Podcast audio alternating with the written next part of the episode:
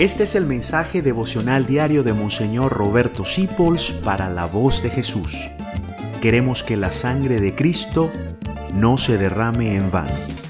Paz y bien en nuestro Señor Jesucristo. Usted y yo estamos llamados a ser santos, a vivir en el cielo. En el infierno no queremos estar. Entonces tenemos que prepararnos para ser santos. Y eso es una cosa muy bella, porque los santos son la gente más feliz del mundo.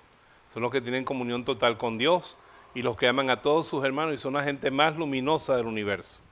A usted me dirá, pero padre, ¿será posible que una persona como yo, como usted, seamos santos? Mire, vaya a preguntarle usted a un gusano de seda si algún día podrá tener alas y volar. Y los gusanos de seda se convierten en mariposas y vuelan. Se llama metamorfosis. Vea un renacuajo en el agua. Un renacuajo es como una larva pero después cuando lo ve desarrollado como ranita, como sapo, dice, y salió todo ese animal de allí. Usted mismo y yo, cuando estábamos en el vientre de nuestra madre, éramos un cigotico que había que verlo con un microscopio. Y mire las personas que somos ahora. Así el ser humano, cuando responde al llamado de Dios y se convierte, comienza un proceso largo, corto. Dios tiene sus formas con cada uno. Cada santo es cada santo. Y ustedes y yo estamos llamados a transformarnos en Jesucristo por eso es muy importante la oración, la comunión con los demás creyentes, aunque sea por las redes, si no nos podemos reunir físicamente.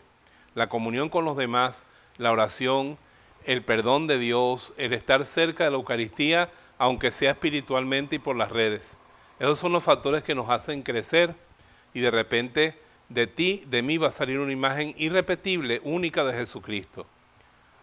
Ustedes y yo estamos llamados por Dios a una gran santidad y a vivir con Él eternamente felices en el cielo.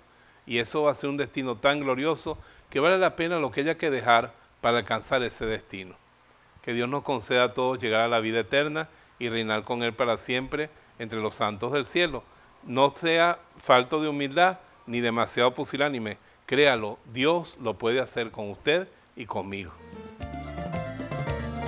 Gracias por dejarnos acompañarte. Descubre más acerca de la voz de Jesús visitando www.lavozdejesús.org.be. Dios te bendiga rica y abundantemente.